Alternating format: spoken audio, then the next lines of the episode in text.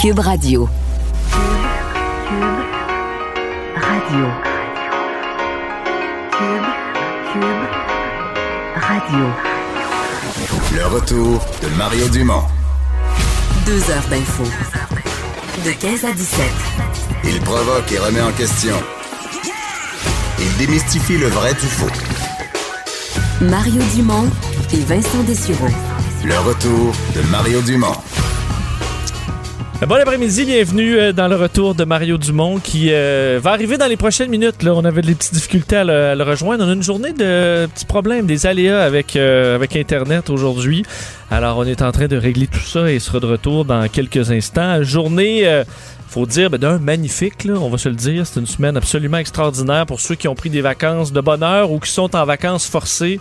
Ben, il y a des bonnes nouvelles aujourd'hui parce que de un, euh, on a du soleil et la PCU. Là, je sais qu'il y en a qui sont, euh, euh, disons, c'est un dossier qui fait réagir pas mal euh, d'un côté positif et, euh, et négatif, mais toujours est-il que ce sera, écoute, euh, presque la canicule les prochains jours, quoique pas très humide. Alors, on va pouvoir en profiter des prochains jours. Ça, c'est clair. Et oui, il y a quand même un un soulagement chez certaines personnes, ceux qui sont dans des euh, qui ont perdu leur travail et qui n'avaient pas retrouvé de l'emploi dans les dernières semaines, euh, de la PCU qui est prolongée. On s'y attendait là, mais je pense que beaucoup ont été surpris de savoir que euh, on allait tout simplement la prolonger, là, mais pas de nouvelles conditions.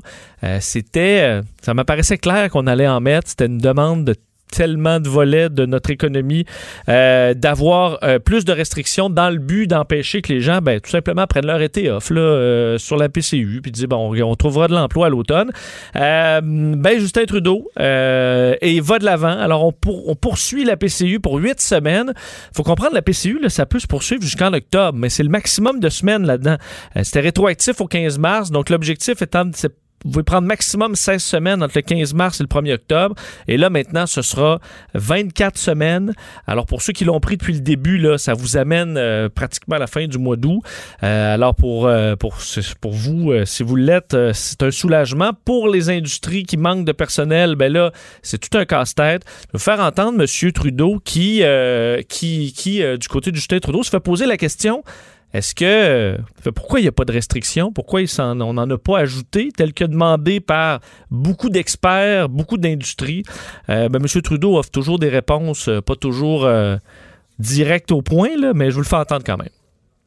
On avait proposé un, projet de loi qui allait permettre de- d'exiger une attestation plus forte pour souligner que les gens devaient chercher le travail.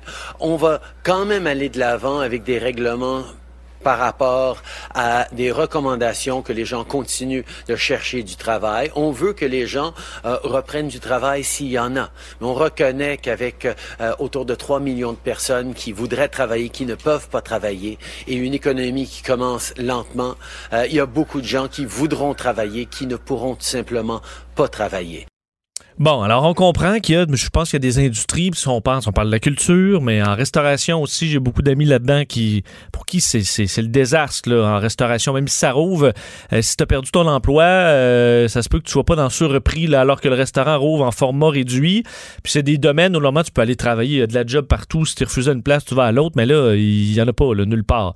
Et aller cueillir des asperges, oui, euh, c'est possible, mais c'est pas toujours possible pour tout le monde. Mais donc beaucoup d'inquiétudes. Entre autres, il faut dire que M. Trudeau euh, a répondu à l'appel du NPD. Pas complètement, là, parce qu'il faut comprendre que euh, dans, dans les prochains jours, M. Trudeau, euh, c'est de même vote de confiance, là, et on pourrait se retrouver en élection si tous les partis d'opposition votaient contre. Alors, ça prenait au moins un parti. Il faut dire qu'aucun parti veut vraiment s'en aller en élection. Euh, et le, mais le NPD mettait quand même comme condition la prolongation euh, de la PCU. avait demandé quatre mois. Donc, est-ce que deux mois, ça va suffire? Euh, on verra. Le Bloc québécois qui est en faveur d'une prolongation aussi, mais réclamait, eux, euh, qu'il y ait euh, des modifications là, pour pas que ce soit un désincitatif à l'emploi. Alors, est-ce que ce sera suffisant euh, aux yeux du Bloc? Et euh, annonce également, dans le cas de M. Trudeau, Sur la frontière canado-américaine. Ça aussi, c'est pas une surprise, euh, mais ça va rester fermé. Donc, vote pour prolonger cette fermeture de 30 jours jusqu'au 21 juillet pour tous les déplacements non essentiels. Alors, pas d'Old Orchard, pas de New York pour les prochaines semaines. Décision qui vise à protéger les gens des deux côtés de la frontière. Au dire de M. Trudeau, c'est 400 000 personnes qui se promènent à la frontière normalement, en temps normal, américain-canadien. frontière la plus longue du monde qui est fermée depuis le 21 mars sauf pour le commerce de biens et marchandises, évidemment. Et euh, ça, c'est la première nouvelle. Évidemment, euh, ça touche beaucoup de monde. Il faut comprendre que la facture va être importante aussi. C'est plus de 40 milliards que les 16 premières semaines de la PCU vont avoir coûté. Et là, on va être à combien avec un autre 8? Ce sera pas nécessairement la moitié, parce que M. Trudeau dit, ah, il y a beaucoup de gens qui retournent au travail, il y a moins de demandes. Alors, la facture qui va baisser aussi. Mais, euh, je veux dire, c'est plus que 10 milliards. Ce sera une grosse facture qu'on rajoute euh, au déficit du Canada, évidemment. Alors, ça va être une, euh, ça va être toute une facture à la fin de cette aventure. Ça, c'est clair. Et l'autre nouvelle, qui touche, parce qu'il y a deux, deux nouvelles majeures aujourd'hui. Euh, la première étant la PCU et l'autre, la rentrée scolaire. C'est annoncé. Euh, tout le monde revient à l'école pour la rentrée. Euh, c'est une bonne nouvelle. Même Montréal, évidemment, qui n'ont pas pu goûter à la fin, à la fin de session, à, la, fin de l'année scolaire pour plusieurs, qui étaient très déçus. Là, je pense pour une majorité même, même d'élèves.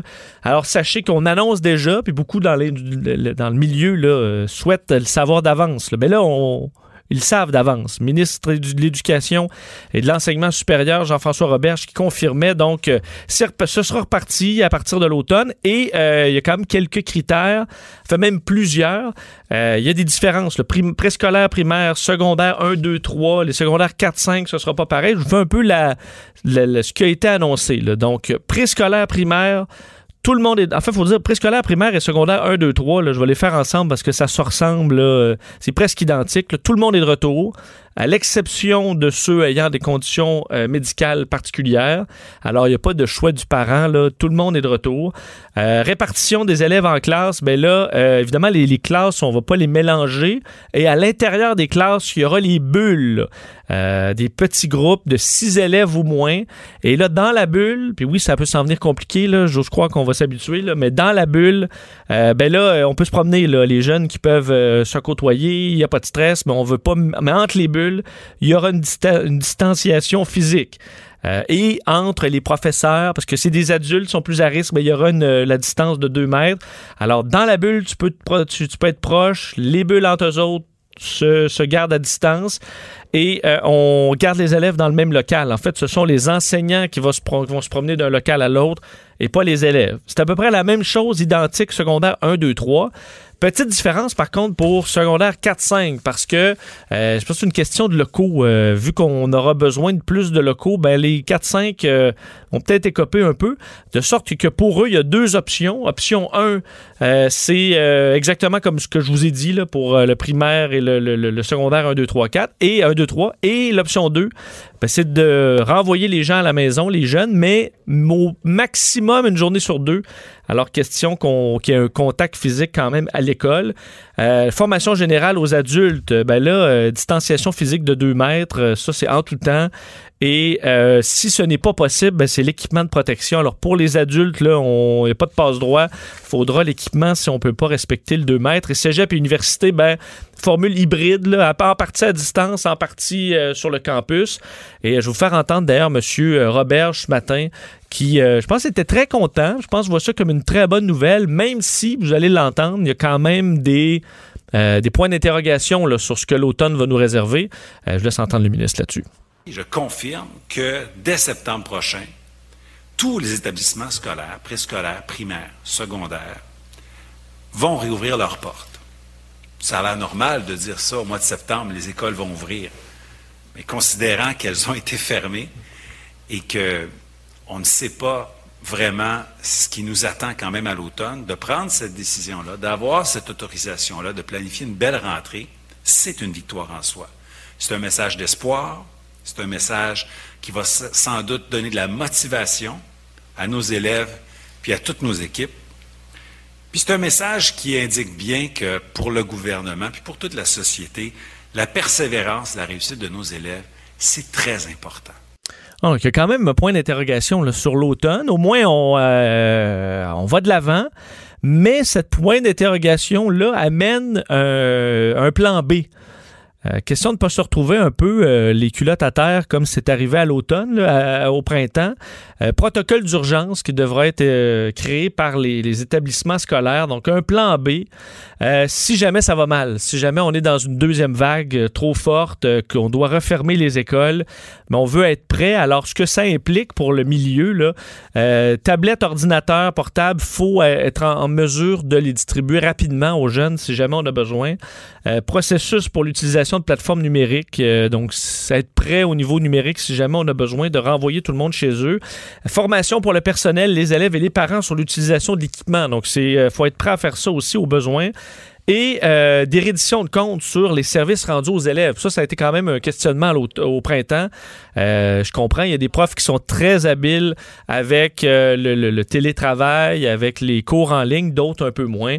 Alors, on devra suivre comme ça et faire la reddition de comptes. On va aller rejoindre parce que Mario est de, est de retour. Salut Mario. Bonjour. Bon, ça va bien? Ben, notre secret est dévoilé. C'est quoi? Que t'es pas que là euh, cette que semaine? Je suis pas en studio. Oui, ben ça paraît pas. Écoute, on s'entend de bien. faire quand même de créer des adresses IP. Là. Je veux dire, ben, mes, mes aptitudes informatiques Ah ouais, ont fait mon un Dieu. En accéléré en 9 minutes. Là. On parlait de formation en ligne, tu vois, pour les plateformes Oui, numériques. oui, de oui, fait c'est ça euh, sur le tas. Euh, Peut-être, Mario, euh, juste commencer par la PCU. Je voulais t'entendre quand même là-dessus. J'ai fait la nouvelle là, en, en- Ouais. en détail. Tu penses quoi de ce nouveau, de ce huit semaines sans restriction annoncé par M. Trudeau? Ben, écoute, c'est le compromis des compromis. Euh, personnellement, je trouve ça problématique. C'est certain que euh, quand on dit le compromis des compromis, on était pris entre une affaire qui est très difficile pour l'économie, puis une affaire qui est très difficile à administrer. Je m'explique. Ce qu'on a choisi, finalement, très difficile pour l'économie, c'est une mesure qui, désincite, au travail, euh, que plusieurs employeurs ont contesté, etc. Euh, la mesure difficile à administrer. Bon, ça en était glissé un mot hier. là, hein. Comment tu fais pour. euh, j'en ai parlé avec Benoît ce matin. Comment tu fais pour surveiller ça? Tu, tu, tu, tu dis à une personne, là, t'as pas le droit de refuser un emploi. Tu Faut la priorité, c'est d'aller travailler. Puis tu refuses un emploi, puis tu nous demandes de la PCU, on te la donnera pas. Mais là, d'abord, l'emploi, euh, c'est peut-être un emploi que tu pouvais pas faire. C'est peut-être un emploi que physiquement, là, t'es peut-être une personne qui, je sais pas, mais qui, qui est pas en forme physiquement, mais on te demandait d'aller faire quelque chose qui demande d'être un athlète. T'es peut-être une personne qui, euh, qui a pas la capacité ou qui a une maladie. Ou... Fait que là, comment on va juger? Tu sais, on entrait dans une série de, complexi- de, de complexité. Hmm. Et donc, on a choisi la solution, évidemment, la plus simple, parce que c'est simple. là. tu donnes, à fond, c'est tellement simple, c'est que tu donnes l'argent, point. Euh, bon, mais par contre, on a coupé sur la période, là, parce que c'est quand même, c'est juste huit semaines. C'est deux mois de, de rallongé. J'espère juste, écoute, je- je- je- ça me déplaît, mais mon message va être pour les gens qui, quand même, en mai dernier, ont refusé des emplois. Je sais que ça existe, là. Ont refusé des emplois en se disant, ah, mais là, j'aime mieux profiter de la PCU jusqu'au bout. Vous avez vu comment c'est vite passé, parce qu'on s'est retrouvé cinq semaines après. Tu sais, cinq semaines, c'est une poussière de temps. Tu clignes les yeux, puis c'est passé. Puis là, ils se retrouvaient, ces gens-là, à dire Ouais, mais là, la PCU finit le 6 juillet, puis qu'est-ce que je fais si j'en ai plus? Là, M. Trudeau ajoute huit semaines. Mais je veux dire. euh, On voit comment l'été passe vite, là. Là, c'est ben, ça, c'est l'été. C'est ça. Ben, c'est des semaines pour chercher de l'emploi. Je sais que pour certains, écoute, il, va y avoir un chômage de 10, 11, 12, 13% même une fois tout repris. Il va y avoir un chômage très élevé. Il y a des gens qui ne trouveront pas d'emploi. Mais, mais il il faut vraiment s'efforcer de trouver un emploi. On peut pas se fier là-dessus. On peut pas se dire, on peut pas s'asseoir là-dessus sur le fait qu'on a la, la- la prestation canadienne d'urgence. Et euh, Ah, parce qu'il y en a qui vont quand même tenter, vu que c'est l'été aussi, de dire Ah. ben là, écoute, euh, l'été, on- c'est deux beaux mois. C'est quand dans ma vie que je vais pouvoir prendre ça, euh, prendre ça ça. off? Les travailleurs mexicains, le Mexique qui nous envoie plus de travailleurs pour euh, travailler dans les champs parce qu'il y a trop eu de COVID, dont deux morts euh, de la COVID au, euh, en Ontario. Ben, Je veux dire, euh, on peut quasiment déjà prévoir là, le, tu sais, pré- prévoyons déjà aux, aux nouvelles TVA là, ce reportage sur des champs d'un quelconque fruit et légumes où ça va pourrir ses plants, ben, on va le laisser là. Ouais, mais il y en a qui vont faire un saut fin août. euh, ça va arriver Ah vite, oui. effectivement. C'est ça, parce que c'est très, c'est une cour- C'est-à-dire qu'on on reste, plutôt que d'essayer de faire quelque chose de mieux pour une plus longue période, on reste très généreux, on garde la formule simple, on donne l'argent, mais pour une plus courte période. C'est ça le compromis qui a été fait. Et euh, terminer sur les, les écoles, parce qu'évidemment, c'est quand même une très grosse nouvelle euh, oui. Une bonne nouvelle, on s'en était parlé hier, on- que ça s'en allait vers ça. Là, moi, quand j'ai vu hier les restrictions qui tombaient, j'ai dit, bon, je pense qu'on s'en va vers ce, ce fameux scénario. Euh, euh, j'ai quand même plus qu'une source qui me disent que François Legault, là, il voulait vraiment ça, parce qu'il y a un côté, Legault... je sais pas comment dire, tu sais, dans sa façon d'exprimer, il y a quand même un côté, euh, ce- cet homme-là, assez simple, là, dans le sens que il aime les affaires logiques et, il n'y a pas un côté bureaucrate, là. Et ça, dans sa logique à lui, ce que je comprends, c'est pas lui qui me l'a dit, mais ce que je comprends, c'est que l'école, c'est important, puis pour des tout petits, ben, l'école, faut que ce soit l'école un peu. Il faut qu'ils sentent qu'ils vont à l'école, puis jouer avec les autres. Donc, euh, lui et le ministre de l'Éducation, les deux avaient une nette préférence pour ce genre de scénario-là, où on minimisait. Je pense qu'on a tous été pareils. Moi, j'ai.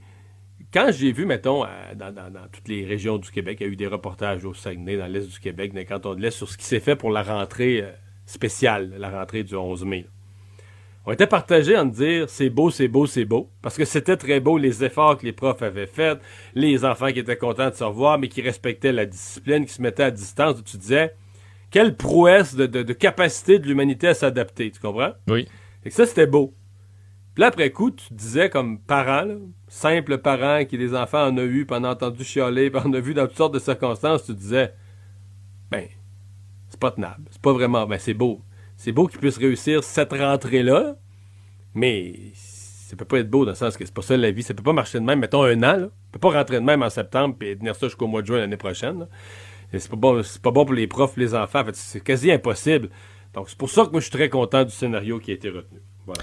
Bon, et euh, peut-être un mot sur euh, les enfants, les, les- les jeunes avec des retards d'apprentissage, parce qu'il y avait quand même un, euh, un mot intéressant, je trouvais, des Droyer aujourd'hui, spécialiste en éducation à LCN, qui vraiment souhaitait qu'on ait des mesures proactives pour ne pas échapper les élèves en difficulté, qui chiffre quand même, sur un million d'élèves au Québec, j'en ai 2000, euh, 220 000 identifiés comme vivant avec des difficultés d'apprentissage, d'adaptation aux certains handicaps, des gens qui, des jeunes qui n'ont pas eu de- d'enseignement, lui, présentiel, donc sur place pendant trois mois, suggère l'équipe, euh, fait la, mise en place d'équipes d'intervention rapide, de type SWAT, qui peuvent vraiment euh, interagir rapidement pour essayer d'aller chercher ces jeunes-là qui, dans certains cas, peuvent être avoir de gros retards, échecs en français, en maths, et que là, se sont retrouvés euh, coupés du réseau scolaire pendant trop longtemps.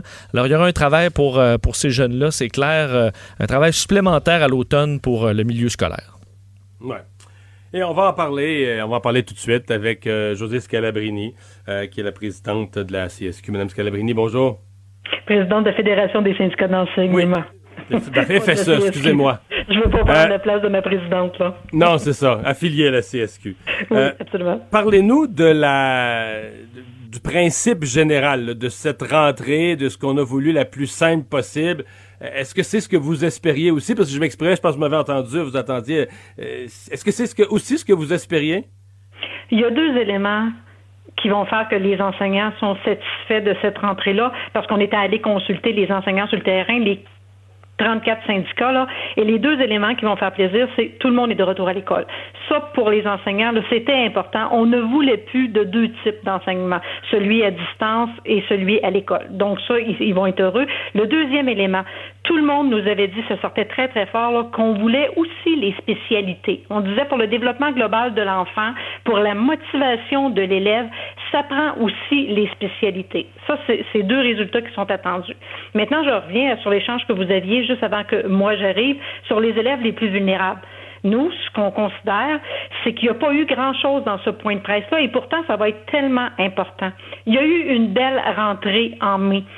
Et il faut qu'on fasse un bilan de ce qui s'est passé en mai parce qu'il y a des éléments qui ont été une réussite. Même si les enseignants sont brûlés, même si les enseignants ont trouvé ça difficile, le contexte, ils étaient contents pour les élèves. Et ce qu'ils nous disaient, c'est ça nous a permis d'accompagner nos élèves en difficulté. Ceux qui n'avaient pas été là depuis deux mois et qui avaient de grands problèmes avant de partir, c'est extraordinaire l'accompagnement et le temps qu'on a pu leur donner. Là, maintenant, on nous dit, ah, faut pas s'inquiéter, la convention collective va être respectée, on dépassera pas les ratios dans les classes. Là, nous, là-dessus, on va attirer l'attention, puis on va dire, oui, mais qu'est-ce qu'on va faire des plus vulnérables? Vous aviez toujours dit depuis le début qu'il ne fallait pas échapper nos plus vulnérables, et quand on est allé par volontariat, beaucoup d'enseignants nous disaient en main, moi, là, tel élève ou tel élève, pour différentes raisons, il y en a qui c'était pour des raisons pédagogiques et d'autres élèves c'était pour d'autres raisons, on les a pas eus en classe, ils n'étaient pas là. Et pourtant, on aurait voulu voir ces élèves-là. Maintenant, il faut trouver des solutions pour ces élèves-là. Ce qu'on remarque qui a été extraordinaire, là où il y a eu les plus belles réussites du retour en main, c'est les établissements, les écoles et centres où on a travaillé en équipe centre, direction d'école, enseignants, professionnels, personnel de soutien. Donc, il faut absolument qu'à partir de balises claires qui est en train de donner euh, le ministre de l'Éducation et le ministère, qu'on se donne du temps pour préparer cette entrée-là, tout le monde ensemble, si on veut une réussite. Les enseignants sont prêts à ça, mais il faut donner le temps pour le faire. Mhm. Euh, est-ce que les enseignants euh, craignent, dans, tout ça, craignent la, circulation de la maladie, la deuxième vague, la façon dont ça va être traité? comment, comment, parce que là, bon, c'était dans l'air, évidemment, avec la rentrée du 11 mai, tout était nouveau, puis c'était une des premières affaires qui reprenait dans une société où tout était arrêté. Mais en regardant septembre prochain, comment les, gens envisagent, comment vos membres envisagent la, l'existence de la COVID dans le décor, là? Ce que vous venez de décrire au niveau de la sécurité, là, oui, ça inquiète des gens. Et ça, il faut être capable de les rassurer. Mais Aujourd'hui, là, nos enseignants n'ont pas été associés à ce qu'annonçait le ministre. Il y en a qui ont écouté le point de presse et il y en a qui vont l'apprendre plus tard aux nouvelles. Ce qui inquiète plus les enseignants, oui, il y a la question de la maladie pour les pas pour les enfants parce qu'on dit beaucoup que les enfants c'est beaucoup moins dangereux, mais pour les familles puis pour eux-mêmes comme personnel. Mm-hmm. Mais la pédagogie aussi inquiète les enseignants. Puis là, j'aime prendre le même exemple depuis ce matin. Là, je pense, M. Dumont, que vous avez été un adolescent, puis moi, en tout cas, j'ai été une adolescente. Puis euh, quand on avait à travailler en équipe, en classe, ça nous aidait des fois à passer un cours beaucoup plus rapidement. C'était pas plus rapide pour l'enseignant, là, mais les élèves, on aimait ça. Donc, il y a toute la question euh, discipline, contrôle de la classe, méthode pédagogique qui dit là, on, vient nous imposer une méthode toujours en équipe.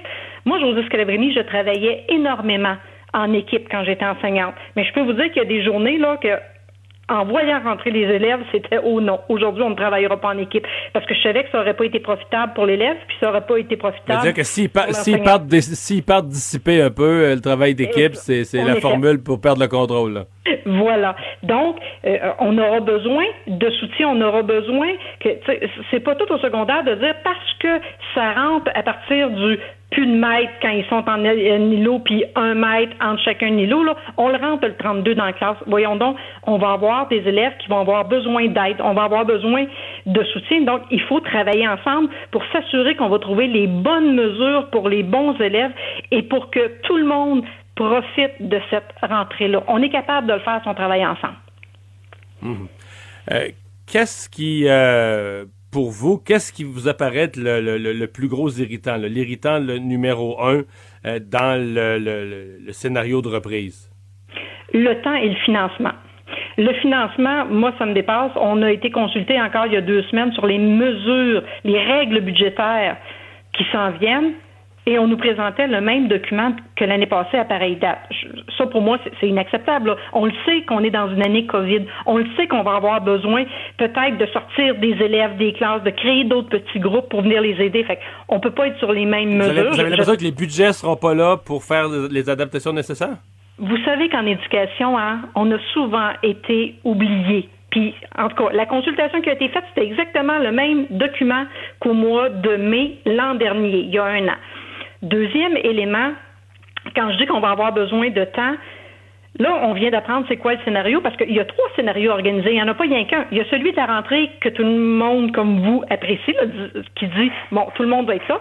Mais il faut préparer le B aussi parce que s'il fallait qu'il y ait éclosion ou des changements dans des régions, il faudra peut-être aller vers le B, c'est-à-dire du un jour, un jour.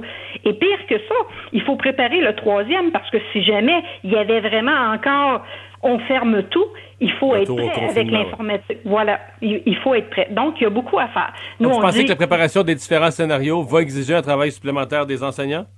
Euh, de tout le monde ensemble. Si on veut être capable de concevoir, tu sais, il disait, le ministre de l'Éducation ce matin, là, si ça arrive, le confinement une autre fois, il faut que le lendemain matin, on soit productif. Ben, tout le matériel informatique qui parlait tantôt n'est pas rendu dans les établissements. Pourquoi? Parce qu'il y avait eu confusion entre les centres de services et le ministère ils s'obstinaient sur qui paierait toutes ces commandes-là. Donc, il y a des centres de services qui n'ont pas commandé au moment où il aurait pu le faire.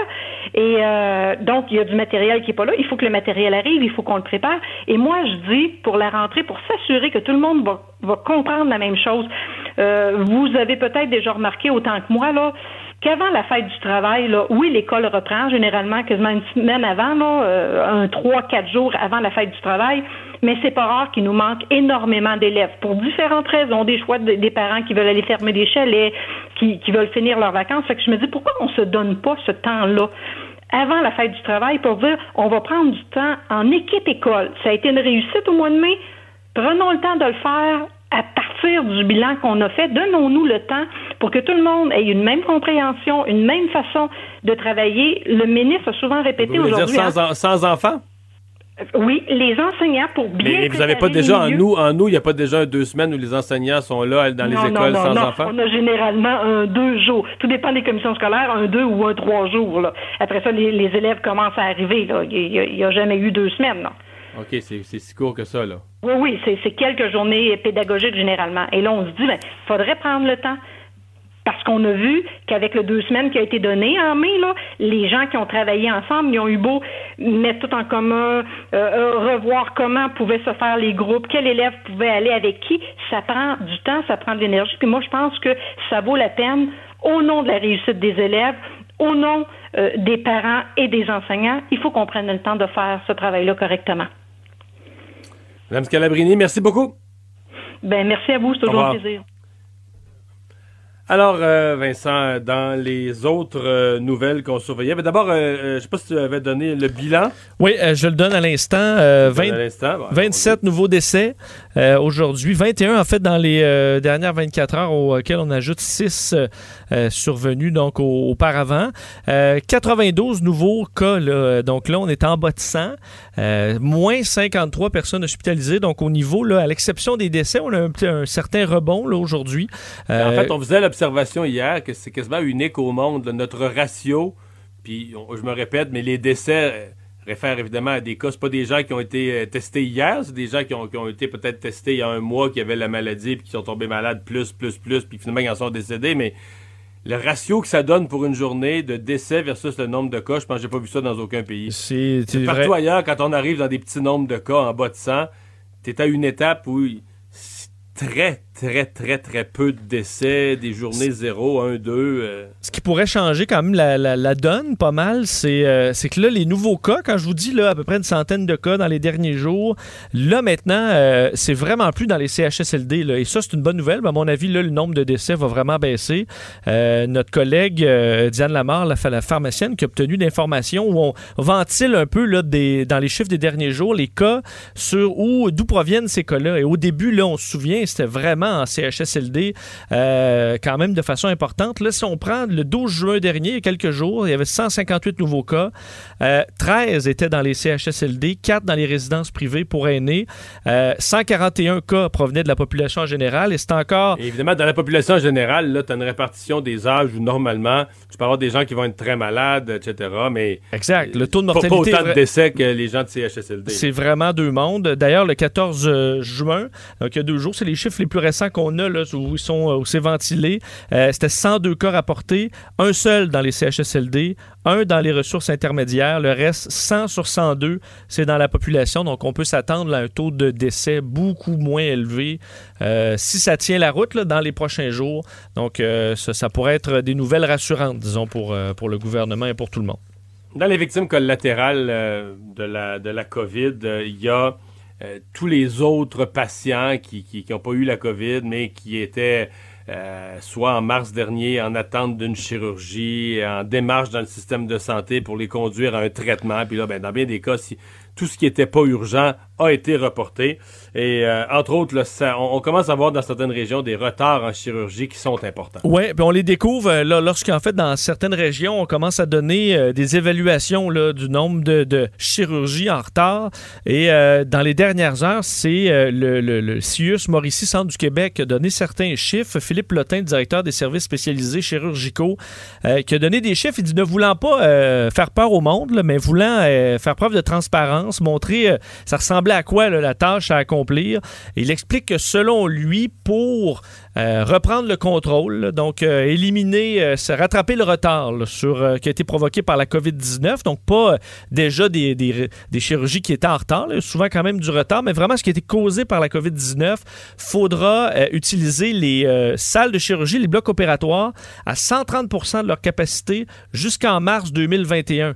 Euh, donc, pendant presque un an, à 130% des capacités, ce serait le moyen pour pouvoir euh, rattraper le retard en moins d'un an.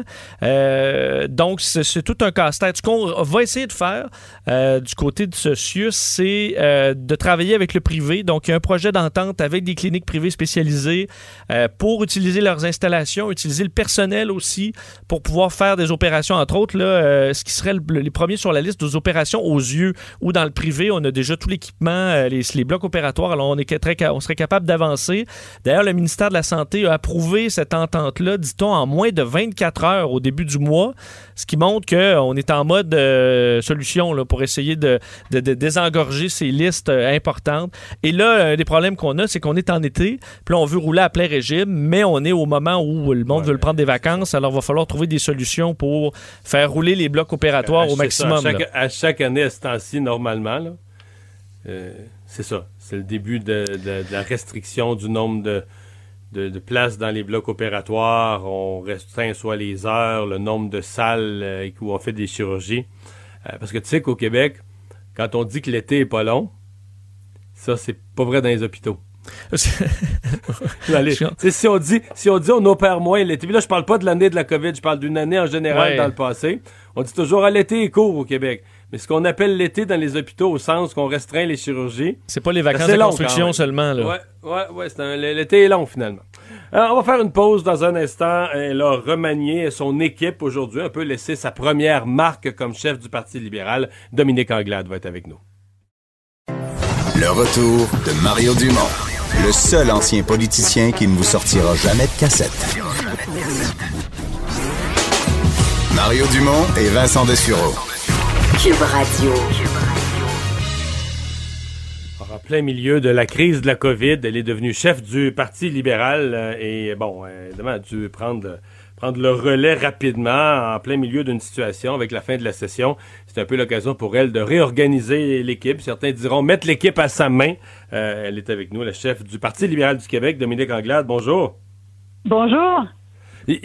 On s'en est déjà parlé, puis je veux qu'on revienne là-dessus une fois la poussière retombée, parce que je reste marqué, moi, par ça. C'est-à-dire que, euh, puis c'est vraiment pas de votre faute, mais c'est un peu surréaliste comment vous êtes devenu chef. C'est-à-dire qu'un matin de semaine, on apprend que votre adversaire se désiste, un message sur sa page Facebook. Puis là, sur l'heure du dîner, le caucus se réunit, puis euh, par, par Zoom ou par visioconférence, puis même chose pour l'exécutif de votre parti. Tout à coup, bang, Dominique Anglade est rendu chef du parti. Pas de bras airs, pas de discours, pas de gloire, pas de confetti. C'est- quelque chose quand même. C'est là. chefferie en temps de pandémie.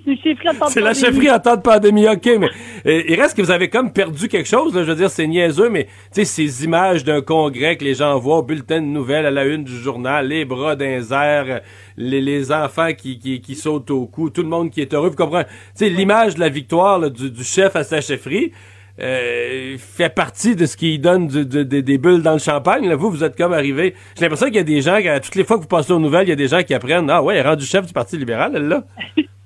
Mais écoutez, ça fait partie, ça fait partie. Les gens ont tellement vécu de choses aussi. Vous Ouais. avez raison par rapport à la chefferie, euh, qui était, c'était particulier. Je me lève un matin, euh, moi je suis en course à la chefferie. Peut-être que le résultat va être annoncé en septembre ou en octobre. Puis finalement, à 10h30, euh, je parle avec Alexandre Cusson. Puis à midi et quart, je suis nommé chef du parti. Donc il y a quelque chose un peu de surréaliste là-dedans. Euh, je, je, je, vous l'accorde, mais c'est aussi le propre de ce que l'on vit présentement. Il y a plein de choses que les gens ont vécues qui sont complètement surréalistes aussi, euh, quand on pense à ce que les gens vivent dans leur quotidien. Donc, moi, je, regarde ça de manière très, euh, très, très, très sereine, très sereine par rapport, à, par, rapport à ça. Maintenant, c'est surtout ce qu'on en fait aujourd'hui. Ouais. Mais là, vous êtes chef et donc, dans l'esprit de laisser votre marque, c'est une des premières étapes là, de remanier son cabinet fantôme. Euh, vous avez raison, vous avez raison. C'était, puis je m'étais donné le temps. J'avais dit que je ferais pas de changement pendant la session. Je voulais rencontrer chacun de mes députés euh, individuellement pour bien comprendre leur intérêt, pour un peu expliquer aussi moi comment je voyais les choses euh, avant de prendre une décision. Mais maintenant, le, travail a été fait dans les trois dernières semaines. on était prêt à annoncer le nouveau cabinet. On se demandait quelle, quelle allait être la démotion de Marois Risky, celle qui avait paraissait comme votre principal adversaire dans le caucus. Finalement, elle a une promotion. Ben, écoutez, euh, Marois est, une personne qui, euh, qui est très déterminée, qui a livré la marchandise. Euh, je pense que regarde qu'elle est euh, à la fois l'éducation et à la fois le, le, Conseil du Trésor, ça va être très positif pour l'équipe. Puis je pense que quand vous regardez le cabinet qu'on a constitué, on a voulu allier expérience et jeunesse en même temps euh, envoyer des messages très clairs euh, à notre, capacité de rassembler, parce que moi, j'ai regardé ça, j'ai dit comment est-ce qu'on rassemble les troupes et que tout le monde y trouve son compte? C'est vraiment ce qu'on a tâché de faire en faisant, euh, en faisant ce cabinet-là. Mmh. Mmh. Donc, pas de rancœur, parce que pour peu qu'il y a eu une course à la chefferie, je pense qu'il y a eu une seule flamèche, puis c'est elle qui vous a écorché, là. Oui, mais il faut pas. Encore une fois, la, la, le Parti libéral est une grande maison qui rassemble, qui rassemble des gens de, de tous les horizons, avec des personnalités différentes, avec des perspectives différentes. Puis l'important pour nous, puis l'important pour moi, c'est vraiment d'être capable de rassembler puis d'amener cette notion de, de, modernité. Lorsque vous regardez la manière dont on a découpé les, euh, les, cabinets, vous regardez un Carlos Métard qui est maintenant à l'économie et au changement climatique combiné, je pense que c'est un message très fort que l'on envoie. C'est un message très fort qu'on envoie à la jeunesse quand on regarde France, euh, France Benjamin avec environnement et euh, avec environnement euh, et, jeunesse. Donc, on a beaucoup euh, de, messages que l'on envoie aussi à travers ça, mais je pense que c'est la manière de penser l'avenir du Québec aussi. quel message vous voulez envoyer au niveau du, du, travail parlementaire, de votre approche comme opposition, en mettant André Fortin comme leader parlementaire? Parce que Marc Tanguay apparaissait quand même comme, disons, assez robuste dans la joute parlementaire. certains diront picosseux. Est-ce que là, on veut être davantage dans la courtoisie parlementaire? Euh, Marc était, a été euh, est un excellent parlementaire, puis je pense que euh, dans les dossiers qui le passionnent, qui sont la justice puis la famille, hein, on a beaucoup d'enjeux là-dedans, il va pouvoir mhm. vraiment mettre tout son talent là-dedans. Euh, André va être beaucoup dans la collaboration. Je pense que c'est le message aussi que l'on envoie. On veut être une opposition qui va être constructive, qui va proposer des choses, qui va vouloir travailler avec non seulement le gouvernement, les oppositions, et, et, le faire aussi de manière, comme tu disais, de, manière moderne puis je pense que dans les discussions que j'ai eues avec André, on s'entend sur la manière dont on veut, euh, dont on veut penser euh, tous les travaux, euh, tous les travaux parlementaires. Je voyais ce que vous avez réservé pour Enrico Ciccone au niveau de, de, Québec et l'Est. Et ça m'amenait à une question sur euh, bon, euh, la particularité que la dernière élection n'a pas été très généreuse pour votre parti au niveau de la, de la représentation en région. Dans l'Est du Québec, euh, il y avait M. Couillard qui avait été élu lui-même au Lac-Saint-Jean, mais il a démissionné. Et vous n'avez pas regagné la partielle ensuite. Comment vous allez, comme chef, vous assurer que votre députation, plutôt montréalaise, assure une quand même une voix, une présence pour les régions, que l'opposition officielle parle néanmoins pour les régions? Comment vous allez faire ce, ce pont-là? Ben déjà, je vous dirais que euh, vous avez raison de parler du rôle de, de Enrico Ciccone pour l'Est du Québec, Isabelle Melançon pour l'Ouest du Québec. Euh, mais euh, aussi, il n'y a, pas un jour où je parle pas à nos anciens députés. On a tout un groupe qu'on a constitué euh, de personnes dans toutes les régions du Québec avec lesquelles je m'entretiens régulièrement. Puis quand je dis régulièrement, ben, c'est tous les jours. je parle tous les jours avec, avec certains d'entre eux. Euh, et donc, pour nous, le Parti libéral, au-delà de cette députation, euh, c'est une historique où on a du monde partout et on veut mettre tout le monde à contribution, que ce soit les présidents d'associations, que ce soit nos anciens députés, euh, que ce soit au sein même de, de cabinet, euh, de notre cabinet, euh, vous auriez remarqué que j'ai gardé comme euh, chef de l'opposition officielle un seul dossier, et c'est celui de la Charte des régions que je veux vraiment mettre de l'avant. Donc, il y a une volonté très claire pour nous d'être représentatifs de toutes les régions du Québec et de trouver tous les mécanismes pour avoir justement ces échanges-là. Donc, ces groupes-là existent. On est en train de les, de les formaliser justement pour qu'on puisse avoir le pouls des régions constamment dans les décisions qui vont être prises par le, par le, le, le, caucus, mais également, mais également avec le parti. Et jusqu'à présent, on a également établi beaucoup de liens entre l'aile parlementaire et le parti. et ça, ça va continuer, ça va aller dans cette direction-là. Hmm. Est-ce que dans votre caucus, vous avez enlevé un peu de un peu de à Gaétan Barrette? La, dernière session, puis l'opposition, entre autres, que vous avez offert euh, très, très dur sur le projet de loi 61, sur les, grands projets économiques de, la relance.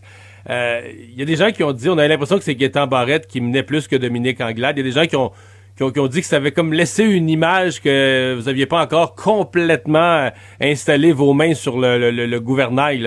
Euh, qu'est-ce qu'il y en est de, de, de M. Barrette? Écoutez, je, je, je pense que mes, euh, mes, mes, mains sur le gouvernail sont très euh, euh, sont très installés. Et puis Gaëtan fait, fait partie de l'équipe. si vous remarquez, dans le dossier, il y a deux dossiers qui sont assez névralgiques pour nous. Toute la question des infrastructures et de, de l'autorité des, des, marchés publics, il, il, il, le garde et il va très bien le porter. D'autre part, il a le dossier de l'immigration. Et je ne peux pas dire que c'est un dossier qui est important, mais ça a été un dossier que j'ai porté moi-même, ce dossier-là. Et c'est des enjeux qui vont revenir. Donc, je pense que ce sont deux enjeux-là. il va pouvoir amener une, sérieuse contribution. Donc, moi, au contraire, je pense qu'il fait, euh, qui, va surprendre justement dans, ces dossiers-là. Mhm. Mais c'est quand même, pour la chef, c'est quand même un, cheval euh, complexe et un cheval qui peut tirer fort, mais qui peut être complexe à garder dans le rang. Mais vous savez, c'est pour ça que je dis que c'est une grande maison, puis c'est la beauté de notre équipe, c'est qu'on a des personnalités qui sont très variées.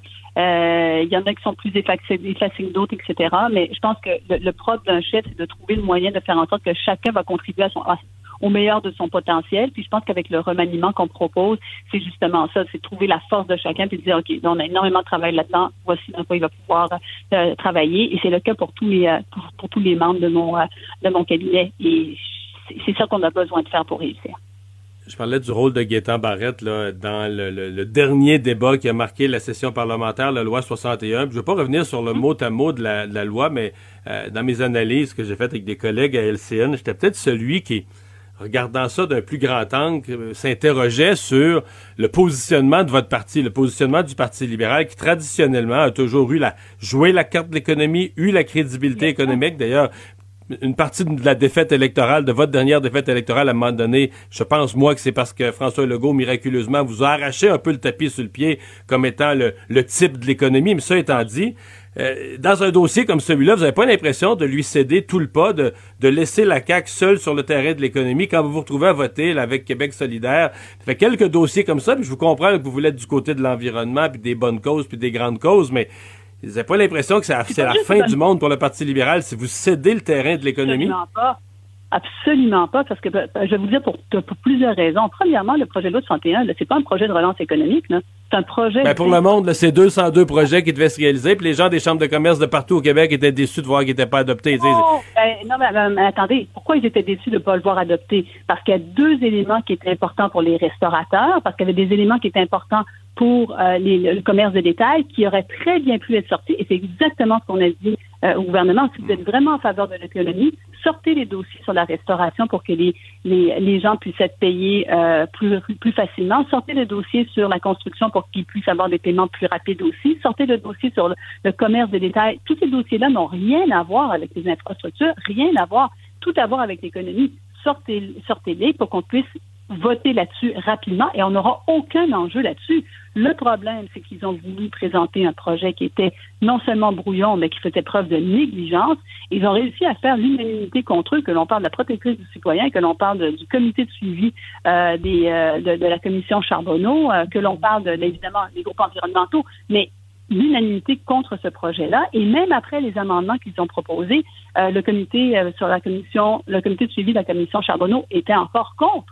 Alors, je, pense qu'il euh, faut qu'ils prennent un pas de recul par rapport à ce projet-là. Et je rappelle, projet d'infrastructure. Si on veut parler d'économie, M. Dumont, parlons d'économie, parlons de ce que l'on fait aujourd'hui pour nos petites entreprises. Moi, quand je regarde l'Allemagne qui est en train de d'accompagner ces petites entreprises à coût de 5 000, 10 000 dollars pour les encourager, pour les qu'elles reprennent euh, le chemin de la prospérité. On est loin de ça au Québec, très loin de ça. Et il va y avoir une mise à jour économique vendredi euh, de la part du ministre euh, des Finances. J'espère qu'on va retrouver des initiatives en matière d'innovation pour nous montrer où est-ce qu'ils veulent amener le Québec. Parce que là, on ne parle pas d'économie, encore une fois, on parlait d'infrastructure.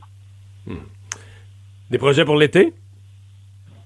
Ah ben ça, euh, j'en manquerai pas, je manquerai pas de projet pendant l'été. Euh, ça va être, euh, ça va être l'opportunité aussi de, de, de, se ressourcer, de prendre un peu un, un, pas de recul. il y aura du travail de compter, mais il y aura également toute la réflexion sur le Québec de demain, c'est quoi? Qu'est-ce qu'on veut avoir comme relance économique? Les propositions que l'on va vouloir faire. Je l'ai dit depuis le départ, on veut être une opposition qui qui va certainement poser des questions au gouvernement, mais qui va également proposer. Euh, et donc, euh, on va se préparer pour la rentrée, euh, pour la rentrée parlementaire. Madame Anglade, merci d'avoir été là. Culture et société.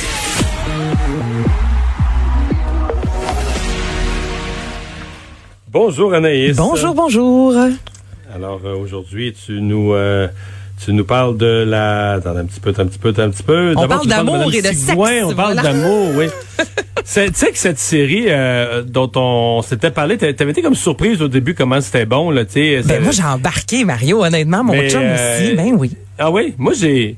Je suis de loin, mais ça, ma, ma blonde et ma fille en ont fait un rituel. Ben, t'as comme pas le choix. Moi, je l'écoute parce que ça joue dans la maison. Souvent, je ramasse la vaisselle ou, tu sais, mais c'est je comprends l'intérêt, là. C'est vraiment, c'est voyant, pas à peu près, par exemple. Oui, mais Mario, moi, je commence à te soupçonner de toutes les aimer, ces émissions-là, parce que très souvent, tu dis, oh, je l'écoute, là, ça joue dans la maison. parce que des fois, je suis dans la maison, vaisselle, là, mon Mario, là.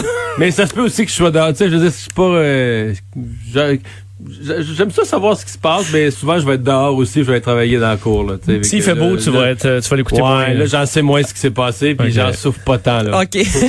Donc, si on s'aimait, cette émission qui est diffusée euh, à TVA depuis quelques semaines déjà, où euh, l'on suit des célibataires qui euh, ont tenté, oui, de former un couple, mais surtout, on veut que chaque individu apprenne à se connaître et à se respecter. Et là, en parallèle, il y a le livre de Louise... Ça peut être souffrant apprendre à se connaître. oui, ben, c'est souffrant pour tout le monde. On découvre toutes sortes d'affaires. Mais c'est ça parce que quand ceux qui l'écoutent en couple, là, euh, tu veux dire, tu te poses des questions parce que là, elle met tout le temps un, personnage, l'autre, puis là, tu fais, ah, moi, je suis plus de même, je suis plus de même.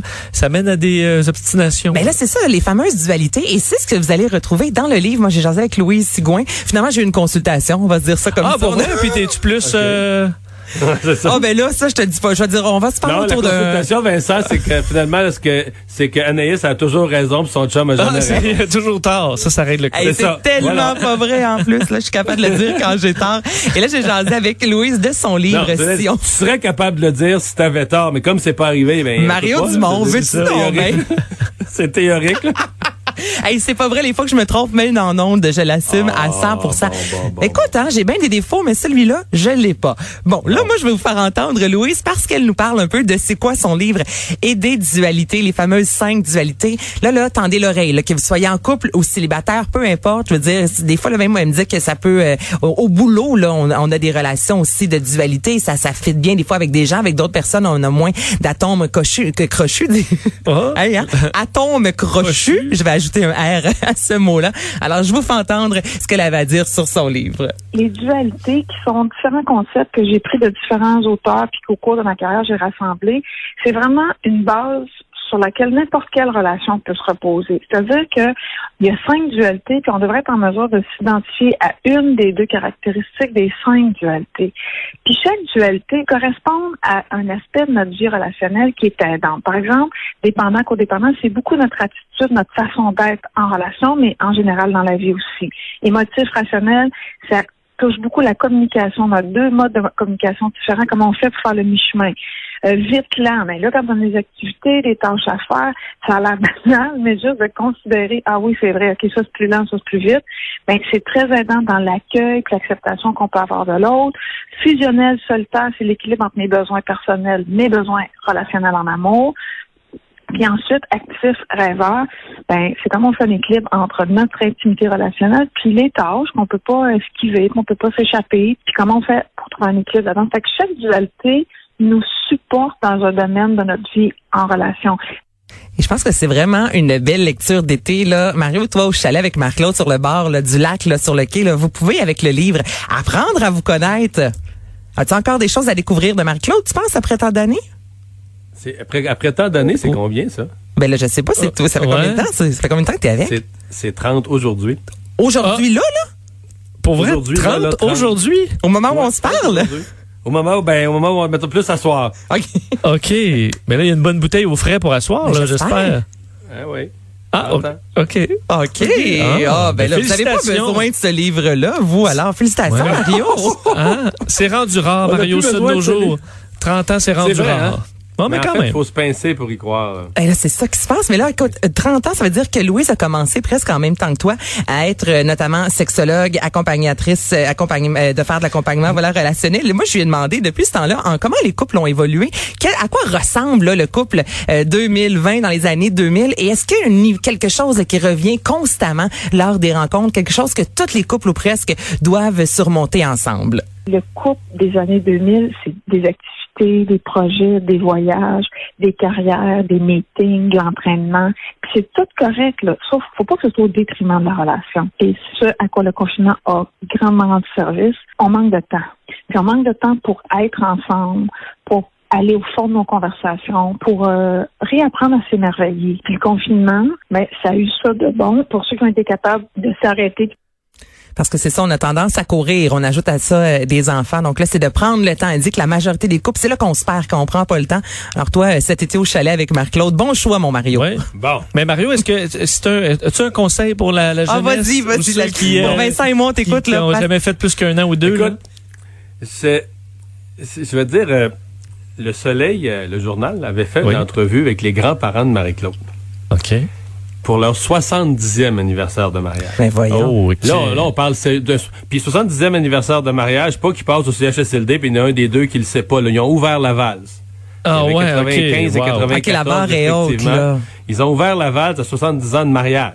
Pas de fréquentation, là, de mariage. Ouais, mais ça se mariait de bonheur, là, dans ça. Oui, ça se mariait plus vite, c'est vrai, c'est vrai, c'est vrai. D'autres, ça a pris 7 ans. Oui, Mais ça. ceci étant dit, euh, tu sais, là, le, le journaliste, là, il pense arriver, puis qu'il va chercher, tu comprends, la, la phrase romantique qui va en inspirer tellement des Oui. plus jeunes. Ça va être juste trop beau, là, tu vas lire les yeux dans l'eau, puis la madame de 94 ans, il demande c'est quoi le secret? Elle dit, c'est de savoir endurer.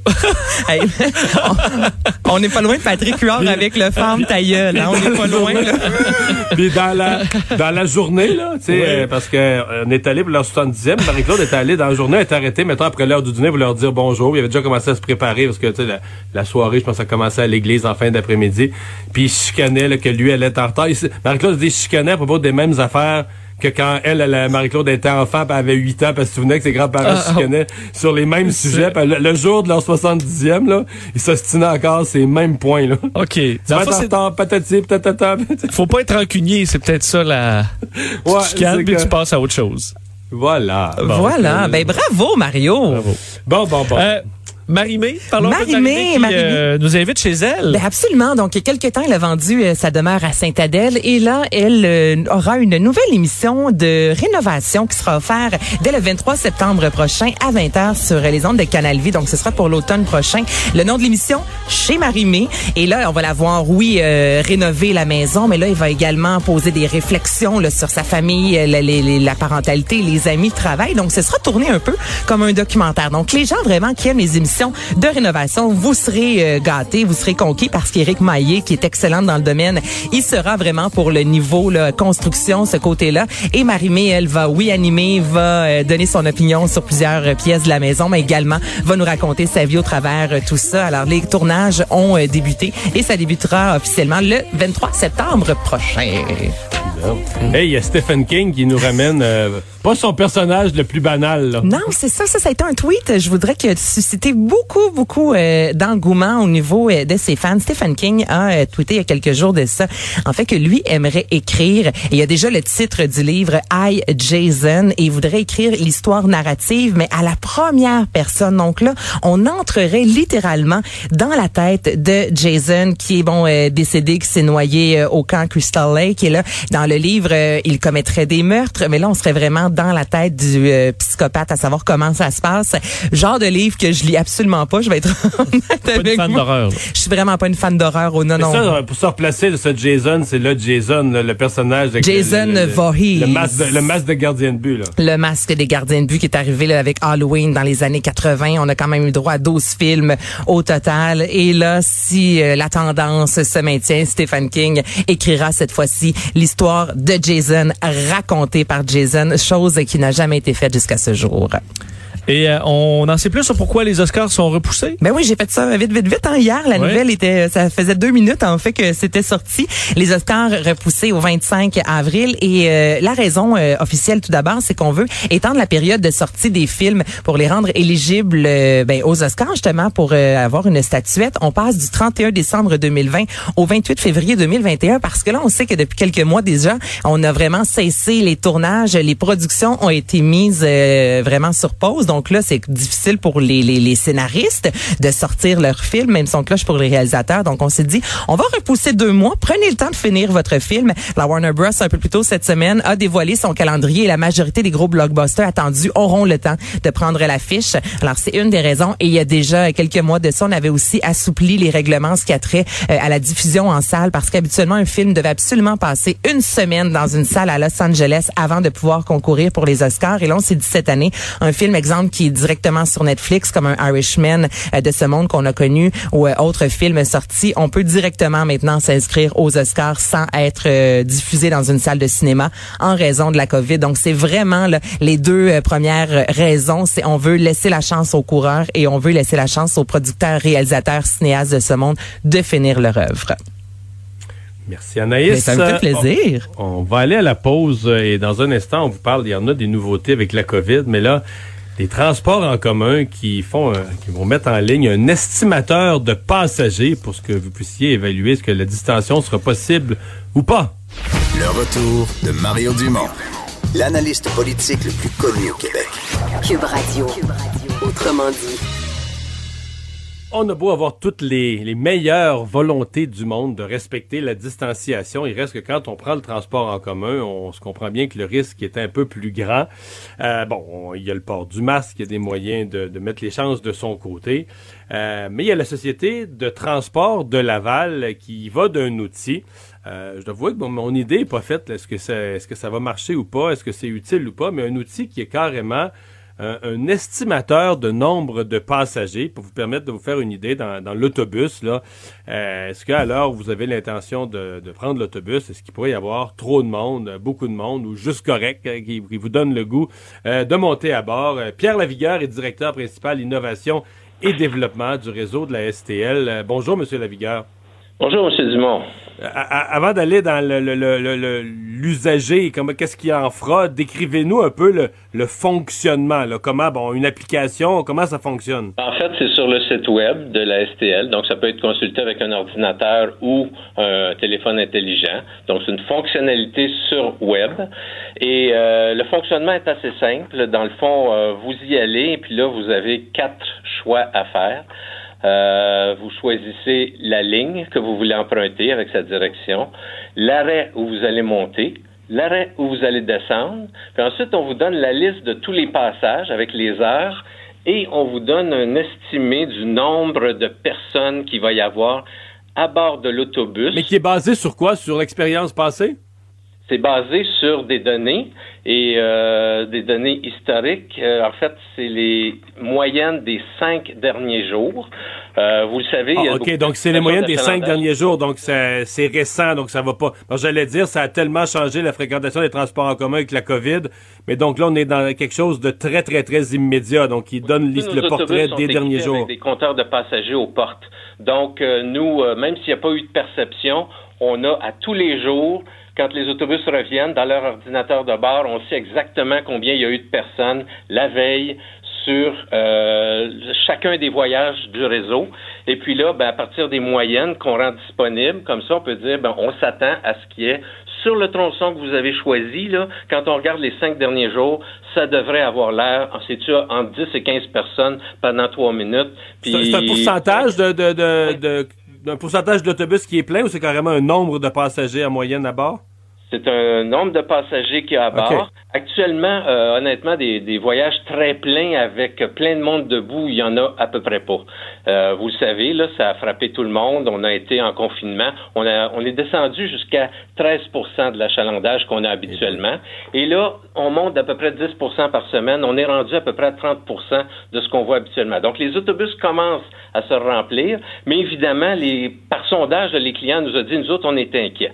Deux clients sur trois nous disent, écoutez, là, euh, nous autres, euh, prendre l'autobus, on a peur. Puis un sur deux nous dit, c'est à cause de la distanciation physique. On a peur d'être trop proche. Donc, Bon, donc vous dites, dans l'état actuel des choses, si la personne pouvait voir, ben là, sur la ligne que je m'en vais prendre, les cinq derniers jours, il y a en moyenne 14 personnes à cette heure-ci, à, à- à l'heure où je, je prendrai le trajet. J'ai pas à m'inquiéter, il y a de la place pour moi, je vais pouvoir créer la distanciation. Donc, vous pensez que ça va encourager les gens à, à reprendre confiance? Oui, parce qu'on leur donne aussi ce voyage-là, mais on donne aussi tous les voyages. Donc, si vous dites, euh, il y a 25 à 30 personnes dans ce voyage-là, mais moi, je je suis pas à l'aise avec ça.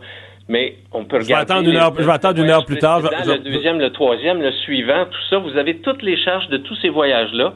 Vous pouvez dé- décider de vous déplacer un petit peu plus tard, un petit peu plus tôt, et avec une prévision d'achalandage, de nombre de personnes, d'occupation qui fait plus votre affaire, avec laquelle vous vous sentez mieux. Est-ce que ça, est-ce que ça fait partie de votre but aussi de justement de, de déplacer les euh, les décisions, que les gens partent plus tôt, plus tard, de telle sorte que ça limite aussi la propagation. La personne se protège elle-même, mais si si tout le monde euh, s'ajuste pour éviter de, de venir engorger le, le même autobus à la même heure, tout le monde aide la non-propagation de la maladie indirectement?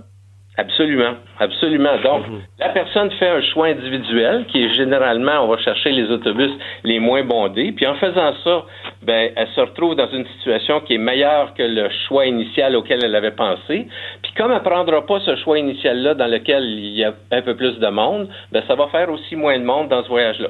C'est une redistribution, mais qui se fait de façon volontaire. Nous, ce qu'on fait, c'est qu'on facilite le choix, on donne des options, puis les gens vont choisir le, voyage qui, les, qui les satisfait. Il y a des gens qui pourront pas faire autrement, ils commencent à travailler à telle heure, euh, ils peuvent pas arriver 20 minutes en retard à leur travail. Mais on, comprend ça, mais il y en a d'autres qui vont pouvoir faire ces changements-là et ça va aider à redistribuer et donc, comme vous dites, à éviter de réduire la propagation de la maladie. Quoique des dernières études semblent démontrer que euh, en Europe, euh, en Angleterre, aux États-Unis, que le transport en commun n'est pas un vecteur Pas si pire, euh, ouais, important effectivement. de, de dissémination du coronavirus. Effectivement. Sauf que bon, comme on veut pas de deuxième vague, même les facteurs moins à risque, on est mieux d'être plus prudent que moi, surtout quand c'est facile comme ça. Euh, Qu'est-ce qui... Euh, euh, D'abord, je voyais que vous êtes premier au Canada, que ce, cette application-là ou ce, ce service-là est sans précédent au Canada? Ben, quelque chose d'aussi personnalisé que ça, là, c'est vous choisissez vraiment l'arrêt où vous montez, l'arrêt où vous descendez, et vous avez des statistiques sur ce tronçon-là bien précis. Même s'il y a plus de gens qui embarquent une fois que vous êtes descendu, ça vous intéresse pas vous. Ce qui vous intéresse, c'est votre tronçon à vous. Ben, pour ça, euh, cette application-là est, est designée exactement pour répondre à votre attente personnelle, à votre besoin, puis vous donner cette information-là. Ça, on n'a pas vu que ça existait beaucoup. Euh, honnêtement, on n'a pas vu au Canada, à peu près pas aux États-Unis. Euh, c'est assez rare. Euh, puis nous autres, ce pourquoi on est capable de faire ça, c'est qu'on maîtrise ces données-là. Là, ça fait dix ans qu'on a ces lecteurs optiques aux portes. On fait de la planification, de l'optimisation grâce à ça. Puis là, on s'est dit, ben, donc regarde, vous dites, c'est pas tous les autres- ouais. clients, ça va les aider à choisir. Donc vous dites c'est pas tous les, les opérateurs de transport en commun, même s'ils voulaient le donner le service, c'est pas tout le monde qui a euh, qui compile au fur et à mesure des données aussi pointues, aussi précises sur l'achalandage. Ben, on a beaucoup d'expérience dans ces données-là. Je pense que de plus en plus, toutes les sociétés de transport s'y mettent avec euh, les nouveaux systèmes, là, la STM, EXO, RTL, tous les, les opérateurs dans la région de Montréal maintenant ramassent des données. Maintenant, euh, des fois, c'est des échantillons. Nous, c'est toute la flotte qui est équipée. Il y a quelqu'un qui nous a déjà dit, vous croyez pas aux statistiques, vous autres? Euh, ben, on a équipé toute la flotte, puis aujourd'hui, ben, on, recueille beaucoup de bénéfices parce qu'il y a beaucoup de choses qu'on comprend grâce à ça, puis qu'on peut rendre disponibles aux clients. Eh bien, Euh, des choses qui pourraient un, un service qui pourrait être utile euh, en dehors de la COVID, parce que en soi là, pour avoir une expérience heureuse dans le transport en commun, on pourrait avoir des gens aussi que euh, s'ils avaient ces données-là, euh, ne serait-ce que pour le confort, là, pourraient décider, ah tiens, je, je vais avec mon employeur, je vais partir plus tôt, ou je vais aller prendre mon, mon, déjeuner ou mon café proche du bureau, mais je vais partir plus tôt, je vais, je vais être dans un autobus moins bondé. Ça pourrait être une information qui, qui améliore les comportements, euh, même euh, nonobstant à l'existence d'une pandémie? C'est pas quelque chose qu'on va faire disparaître, absolument pas. Vous avez Ah, tout à fait raison. Euh, là, on va chercher les, les, les usagers, les clients vont chercher à éviter les voyages où il y a 30, 35 personnes. Pour vous donner une idée, là, 30 personnes, c'est le nombre de places assises dans un autobus. Les gens vont chercher à éviter ça, mais avant la pandémie, on avait des voyages avec 50, 55. Puis là, si cette application-là avait été disponible, ben, les gens auraient pu décider, oui, effectivement, je veux pas le voyage à 55. Il y en a un qui part 10 minutes après, puis celui-là, il y en a 45. euh, il y en a 40, donc effectivement, ça m'intéresserait. Donc, c'est quelque chose qu'on va continuer à faire vivre, qui va toujours être intéressant. M. Lavigueur, merci d'avoir pris le temps de nous parler aujourd'hui. Ben, ça me fait plaisir. C'est une version bêta, puis on veut des commentaires de tout le monde. Si vous, vous avez d'autres idées ou vous voulez nous, euh, nous, nous suggérer des choses ou si vous trouvez des petites affaires, n'hésitez pas à communiquer avec nous. Il pourrait avoir une version, euh, une, une autre, une nouvelle version ensuite. Alors, on travaille déjà sur beaucoup d'autres choses euh, pour des prochaines versions. Mario Dumont. Il s'intéresse aux vraies préoccupations des Québécois. La santé, la politique, l'économie. Le retour de Mario Dumont. La politique, autrement dit. Alors, on est de retour pour l'heure de la chronique d'Emmanuel Latraverse. Bonjour, Emmanuel. Bonjour. Alors, euh, réouverture des écoles. euh, quand même, on le sentait heureux, Jean-François Roberge, de pouvoir annoncer une, école un peu plus normale, malgré quelques contraintes. Mais si on compare avec la rentrée qu'on a vue là, hors Montréal le 11 mai dernier, ça, ça apparaît comme pas mal plus normal, pas mal moins euh, lourd de contraintes. Oui, je pense que c'est une annonce qui fait qui fait consensus à cause de ça. Et ça permet euh, de faire oublier là, euh, des ratés euh, et tout le reste, là, je pense moi, euh, des, des derniers mois. Parce que euh, de reprendre l'école au mois de septembre avec des classes à temps partiel pour les enfants, pour les jeunes, euh, c'était assez clair que ça allait devenir dysfonctionnel, difficile pour les enfants et totalement dysfonctionnel pour pour les familles, les parents. Là. Alors, d'avoir trouvé une, euh, une solution à ce problème-là, moi, je pense que je- on, on entend l'écho, même au lac, hein, des soupirs de soulagement de tous les parents qui peuvent se dire, bon, ben enfin, euh, nos enfants vont, euh, vont reprendre euh, l'école de manière euh, relativement normale, là, tu sais, avec ce concept de bulle de six enfants à la fois.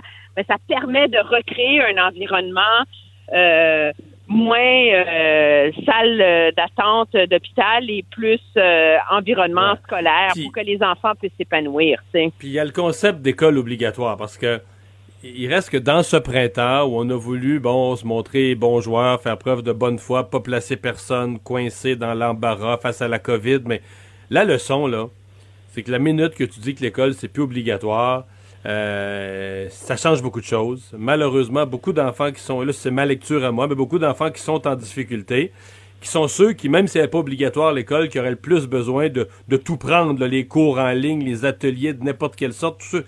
Mais c'est peut-être ceux qui sont, peut-être des raisons familiales ou parce que les parents n'ont pas le temps ou n'ont pas l'intérêt, sont le moins encouragés à participer aux activités qui leur seraient si nécessaires. Alors, mon résumé, moi, c'est quand l'école est dite pas obligatoire, c'est une catastrophe pour les enfants en difficulté. Non, je suis absolument euh, d'accord. La seule façon d'instaurer une façon de faire faire des devoirs de manière ordonnée à des enfants, c'est qu'elle soit obligatoire et qu'elle soit dirigée par un professeur, même si c'est à distance. La, ré- la réalité, c'est que même les parents, avec la, plus grande bonne foi de l'univers, là, sont pas pédagogues, sont pas enseignants, Euh, et donc il faut au minimum que les parents soient très, très, très euh, encadrés pour être capables de faire le suivi des devoirs à la maison. Moi, je pense que la grosse erreur, c'est s'il y en a une, là, puis c'est le, je suis pas prête à le blâmer parce qu'on pensait pas que ça allait s'éterniser jusqu'au mois de juin. Mais quand M. Roberge, en fermant les écoles, a décrété que les deux semaines suivantes seraient des semaines de vacances, c'est comme s'il a mis Alors, le le mot à ne pas employer. sur pause. C'était le mot parce qu'après ça, c'est devenu très difficile de réenrôler les enseignants. Et c'est la raison pour laquelle, moi, les trousses pédagogiques, celles que j'ai vues, là, ça le fait pas. Alors, la raison pour laquelle, finalement, ben, la majorité des enfants du Québec, sauf ceux qui sont à l'école privée, ont littéralement perdu deux mois d'école. Et là, ça va être un méga chantier à l'automne de rattraper ce temps perdu. Bon, parlons de M. Trudeau. Euh, deux votes importants pour lui demain. En fait, euh, euh, un vote d'abord qui est un vote de confiance. Il pourrait se retrouver en élection, être renversé, théoriquement. Ce matin, je riais de ça avec Benoît Dutrisac, mais théoriquement, c'est néanmoins le cas. Et son vote euh, pour son, son, son, qui a tellement convoité ce poste pour le Canada euh, au Conseil de sécurité de l'ONU. Est-ce que tu te risques des prédictions pour chacun des votes? Ben, je vais m'en risquer une pour le premier. Je pense que ça va passer euh, du côté de. Je pense pas que le gouvernement va être renversé demain, non? Non, mais j'espère pas en tout cas, puis pas non plus. Quoi? On fait notre été. Une campagne électorale demain, après-demain, c'est cool, ça? Ah oui, hein, j'aurais tellement le goût. Non, mais je pense que le gouvernement a appris sa leçon, là.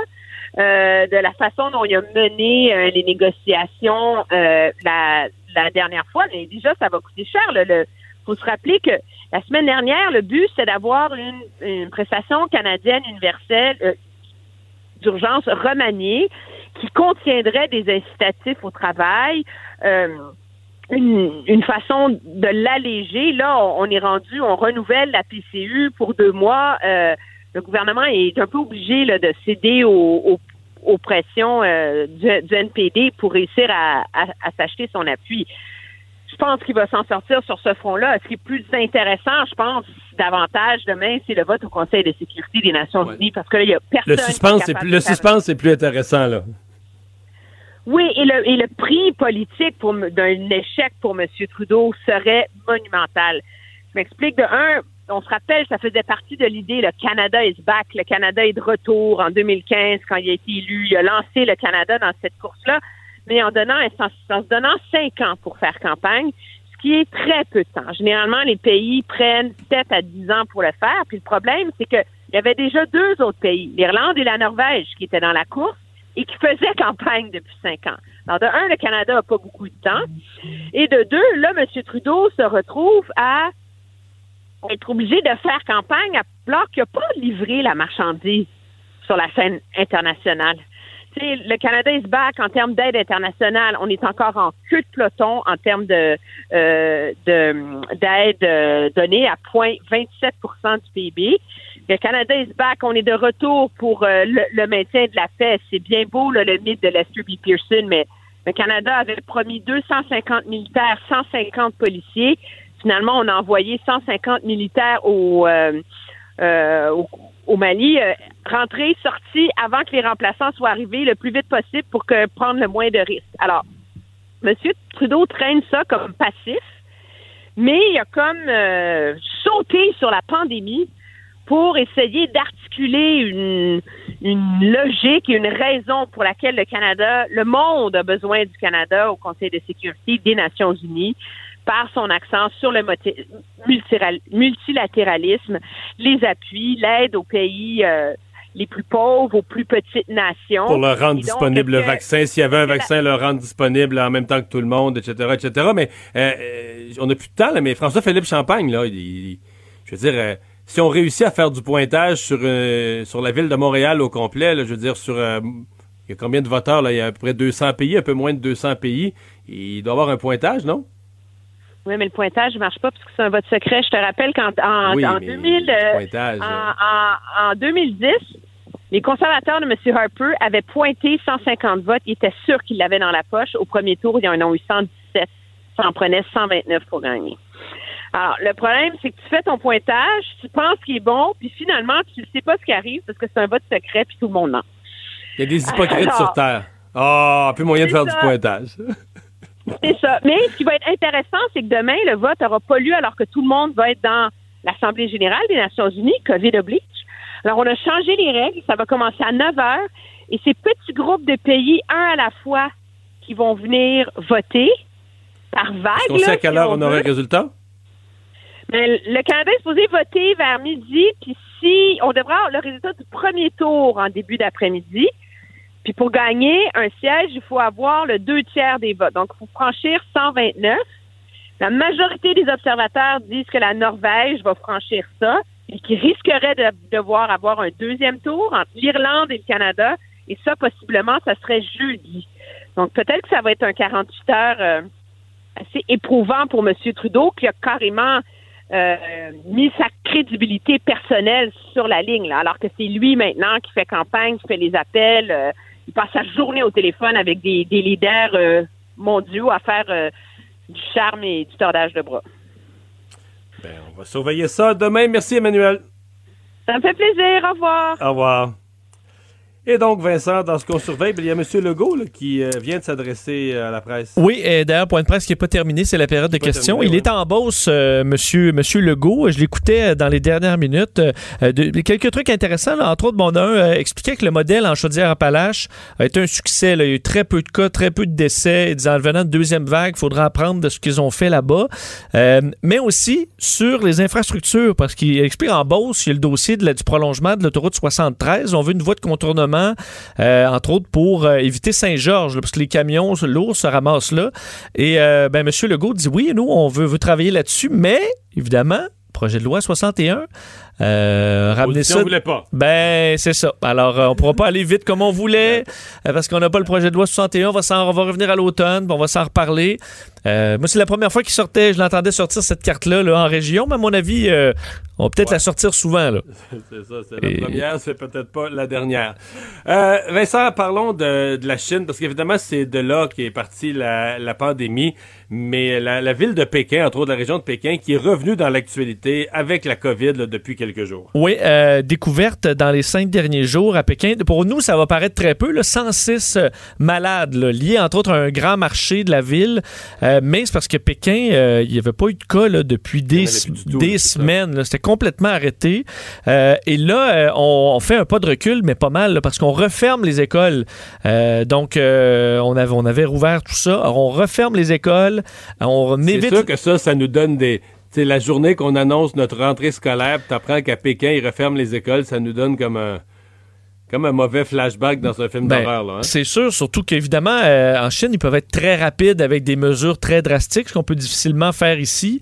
Euh, là, on, on- on demande d'éviter les voyages non essentiels. Si on vient de coin, là, euh, le moindrement chaud, ben là, tu peux pas sortir. Donc, on confine vraiment par quartier, là, où il y a des cas. Donc, toute personne qui quitte Pékin doit fournir un certificat attestant d'un test négatif réalisé dans les sept derniers jours. L'OMS suit la situation de très près. Évidemment, c'est des très grandes villes où ça peut repartir très rapidement. Alors là, on on, lésine pas dans les moyens pour étouffer tous ces petits feux qui euh, repartent en Chine. Ça montre que euh, le combat euh, n'est pas terminé. Et il y a le docteur Arruda qui se dit quoi, victime de sa popularité ou qui, qui- Ben, il euh, il l'a pas, cherché là, il on- est pogné avec ça. Ouais, il a été questionné euh, à LCN euh, tantôt par notre collègue Paul Larocque et bon, certains faits intéressants, il expliquait le principe de bulle. Alors bon, il était là pour, pour répondre à plein de questions du public et il est revenu sur sa popularité, disons. Et Monsieur fait, Paul Larocque lui a posé la question lui, là, comment ça va à travers tout ça? Et il a eu un mot sur les, les médias et sa popularité. On peut l'écouter. On, on passe ça bien, euh, comme, comme avec tous. Des fois, les médias, c'est, c'est préoccupant. Ce qu'on dit sur nous, ça peut euh, être traumatisant, mais on essaie atteint? de prendre du recul. Ben, écoutez, euh, écoutez, moi, je vais vous dire ben honnêtement, j'ai pas demandé euh, cette popularité-là. Euh, je comprends maintenant certains artistes qui disent que la popularité, c'est dur. Là. Euh, j'ai pas demandé. Euh, les gens, des fois, nous donnent des intentions qu'on n'a pas du tout. Mais ça fait partie, ça fait partie du jeu. Bon, ça fait partie du jeu, mais euh, clairement, euh, il qu'on ça lui prête des intentions. Là. Ouais. Mais quand il était inondé de compliments, euh, c'était correct. Euh, oui. de- Ouais, oui, oui, il faut dire Ben, qu'il en a eu quand même. S'il est effectivement Et- populaire, c'est parce qu'il a été populaire. là. Et, Ouais. et il a dit, au niveau de son voyage, là, si c'était à refaire, il le referait à l'identique. Il dit, je me sens coupable facilement, mais pas pour ça. Alors, euh, ça là-dessus, il Ah a été clair, M. Arruda. Que... le même, euh, le même voyage.